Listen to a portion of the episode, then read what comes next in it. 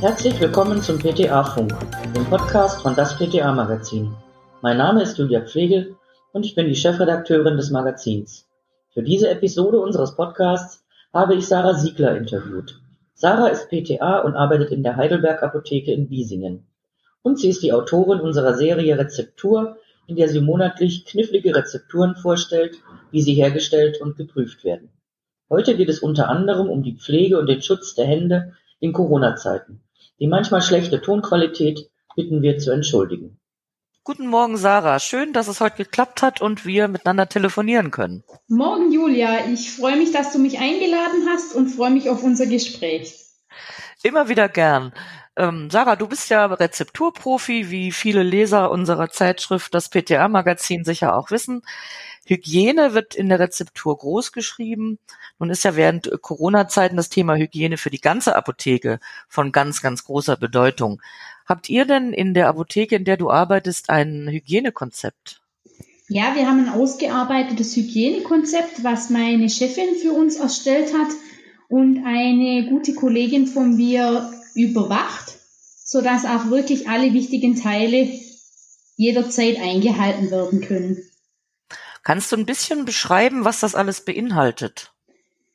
Das beinhaltet tägliche Durchführ durchzuführende Aufgaben wie die Reinigung der Apothekenräume im Allgemeinen, dann aber auch die Reinigung des Labors und letzten Endes auch des Personals. Also wie oft müssen wir unsere Kittel reinigen, wie oft sind sie zu wechseln, wie oft sollten die Hände gewaschen werden. Das umfasst wirklich alle Hygiene Bereiche in der Apotheke.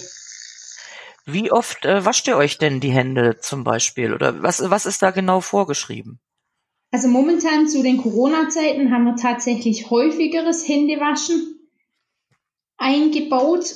Wichtig in der Rezeptur ist hauptsächlich, dass man wirklich zwischen jedem Arbeitsgang, also zwischen jeder Rezeptur die Hände wäscht, dass auch keine Verschleppungen von Keimen, aber auch von Kreuzkontaminationen erfolgen können, sodass wir also da schon auf eine häufige Anzahl pro Tag kommen. Desinfiziert ihr euch nach dem Waschen auch die Hände oder ist das nicht notwendig? Also im Apothekenbereich, im Labor ist es bei uns so vorgesehen, dass wir zuerst mit einem bestimmten Mittel immer die Hände waschen mit Wasser und da danach die Hände desinfizieren. Werden dann noch Handschuhe eingezogen, werden sogar noch die Handschuhe nochmal desinfiziert. Und womit desinfiziert ihr die Hände? Mit äh, Isopropanol oder? Die Hände selbst desinfizieren wir mit Sterilium. Würde man jetzt rein Isopropanol verwenden, wäre das für die Haut doch schädlich, weil das den Hautmantel angreift. Es ist auch sicherlich, wenn man äh, Schutzhandschuhe trägt, ähm, auch für die Haut der Hände nicht sonderlich von Vorteil. Zumindest wenn man das äh, oft macht. Kannst du uns da was sagen dazu, was dabei zu beachten ist bei der Hautpflege der Hände? Ja, also durch das, dass man ähm, die Handschuhe trägt, entsteht tatsächlich so ein Okklusionseffekt. Also man schwitzt ja auch stark an den Händen, vor allen Dingen, wenn man arbeitet. Und die Feuchtigkeit kann ja durch die Handschuhe nicht weg, sodass wirklich die Haut aufweicht, die Hautbarriere auch angegriffen werden kann dadurch. Darum sollte man auch nach jedem Arbeitsschritt die Handschuhe wieder wechseln, die Hände waschen und auch komplett trocknen lassen, bevor man dann mit der nächsten Tätigkeit beginnt. Und idealerweise sollte natürlich nach dem Händewaschen auch ein Hautschutz aufgetragen werden, also eine spezielle Pflegecreme. Wenn ihr Hautschutz in der Apotheke macht, ist das dann so, dass euer Chef die Produkte zur Verfügung stellt? Also was ist dabei zu beachten, dass das ein hygienischer Umgang bleibt? Ich kann mir nicht vorstellen, dass jeder Mit äh, Mitarbeiter dann in denselben Topf greift. Also bei uns in der Apotheke ist es so, dass der Chef diese Produkte stellt. Von den rechtlichen Richtlinien der BG nach muss der Arbeitgeber diese Produkte auch stellen. Und für den hygienischen Umgang sind die Produkte bei uns alle in Spender gefüllt, die man auch mit dem Ellbogen bedienen kann, sodass das dann auch nicht nochmal angefasst werden muss. Wir haben spezielle Kleber drauf, die die genaue Anwendungszeit nochmal ähm, zeigen, dass also auch Produkte nicht verfallen können. Also ich sehe schon, ihr macht das perfekt. Das habe ich auch nicht anders erwartet. es gibt doch sicherlich ähm, aus deiner Sicht zwischen Hautschutz und Hautpflege ein Unterschied. Kannst du da vielleicht ein bisschen was dazu sagen und auch dazu, wenn man jetzt sich die Hände eincremt, nachdem ich die Rezepte äh, sortiert habe und dann den Touchscreen bediene, kann ich mir vorstellen, dass das jetzt doch einiges an Flecken hinterlässt. Gibt es denn da besondere Produkte? Ja, also es gibt tatsächlich für jeden Bedarf auch ein spezielles Produkt. Wir haben zum einen Hautschutzpflegeprodukte, die dienen tatsächlich dazu, die Haut zu schützen, zum Beispiel vor dem Umgang mit Wasser oder Chemikalien, dass die Hautbarriere nicht zerstört wird.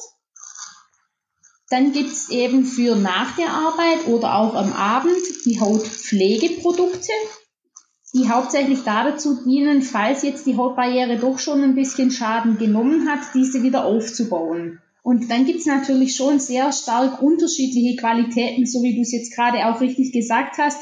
Wie ziehen die Produkte ein? Kann ich danach ein Touchscreen bedienen oder nicht?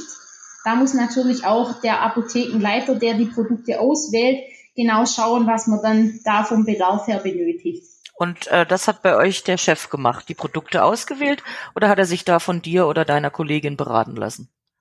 Wir haben tatsächlich, als wir das Hautschutzkonzept bei uns in der Apotheke eingeführt haben, da auch zuerst mal uns durchprobiert, mhm. was uns denn behagt, was auch für uns von der Verträglichkeit her und vor allen Dingen auch von den Inhaltsstoffen her Sinn macht. Haben also die Produkte genau unter die Lupe genommen, und haben uns dann im Team für die Hautpflegeserie, die wir jetzt verwenden, entschieden. Wie lange habt ihr das Konzept schon? Das Hautschutzkonzept gibt es bei uns etwa seit fünf Jahren. Wow. Also ihr seid wirklich eine vorbildliche Apotheke. Kannst du denn vielleicht noch was Allgemeines äh, empfehlen, wenn jemand ohnehin Hautprobleme an den Händen hat, also sehr trockene Hände? Kann denn der prophylaktisch schon was machen? Wichtig ist wirklich, dass man bei dem Waschen der Hände darauf achtet, dass man auch da ein Produkt verwendet, was gleichzeitig wieder rückfettend wirkt am besten. Dass auch das Wasser nicht zu heiß eingestellt wird, weil auch das die Hautbarrierefunktion sehr stark beeinträchtigen kann. Und empfehlenswert ist natürlich auch, dass man beim Tragen der Handschuhe, wenn man sie wirklich den ganzen Tag tragen muss, wenn man mal eine längere Tätigkeit macht, dass man da vielleicht sogar solche Baumwollhandschuhe drunter trägt. So, jetzt haben wir ganz viel über Hautschutz und Hautpflege gelernt in unserem Podcast mit Sarah. Jetzt äh, wollen wir das Thema mal verlassen und zu etwas anderem kommen. Du warst ja die erste PTA des Jahres, liebe Sarah. Ja. Das ist jetzt acht Jahre her. Ist das richtig? Ja, 2013. Kannst du vielleicht dazu noch mal ganz kurz uns sagen, was dir das damals bedeutet hat und ob das bis heute noch auf dich Auswirkungen hat. Ja, durch das, dass ich ja die erste PTA des Jahres war, wusste ich auch noch nicht genau, was da so auf mich zukommen wird. Und tatsächlich ähm, gibt es wirklich viele Dinge, die mich auch bis heute noch in meinem Leben begleiten, die auch mein PTA-Dasein sehr bereichert haben, wie zum Beispiel jetzt eben die Zusammenarbeit mit dem PTA-Magazin, noch viele andere Dinge, die ich deswegen verwirklichen konnte. Doch so ein Türöffner und ich habe vor allen Dingen auch sehr viele nette Kollegen kennengelernt, die einfach so auf dem gleichen Level sind wie ich, mit denen ich mich auch wirklich rege austausche. Ach, das freut mich für dich, dass das so lange anhält. Ich habe zum Abschluss noch drei Fragen an dich, ähm, von denen du nichts weißt. Angelehnt an den Fragebogen, den berühmten von Marcel Proust, äh, frage ich dich nach deinem Lieblingsfilm, was für dich die beste pharmazeutische Innovation ist und nach deinem Lieblingsessen. Dein Lieblingsfilm, liebe Sarah. Mein Lieblingsfilm ist Dirty Dancing. Eine zwar sehr alte Schnulze, aber doch ein Film, den ich mir jederzeit wieder anschauen kann. Ach, das macht nichts. Die alten Filme sind doch sowieso die besten, oder?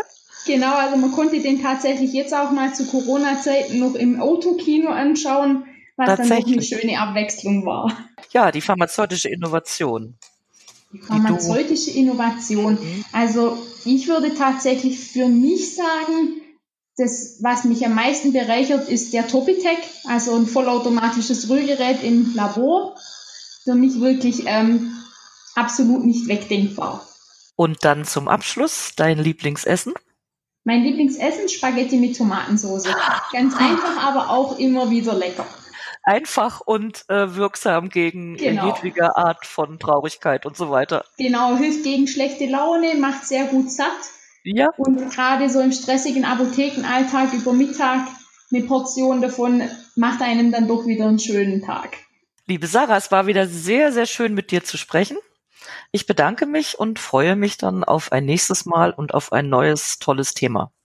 Ich danke dir. Es hat mir auch sehr viel Spaß gemacht und ich freue mich dann auch, was wir beim nächsten Mal für ein Thema miteinander besprechen. Mach's gut, liebe Sarah. Du auch. Tschüss, Julia.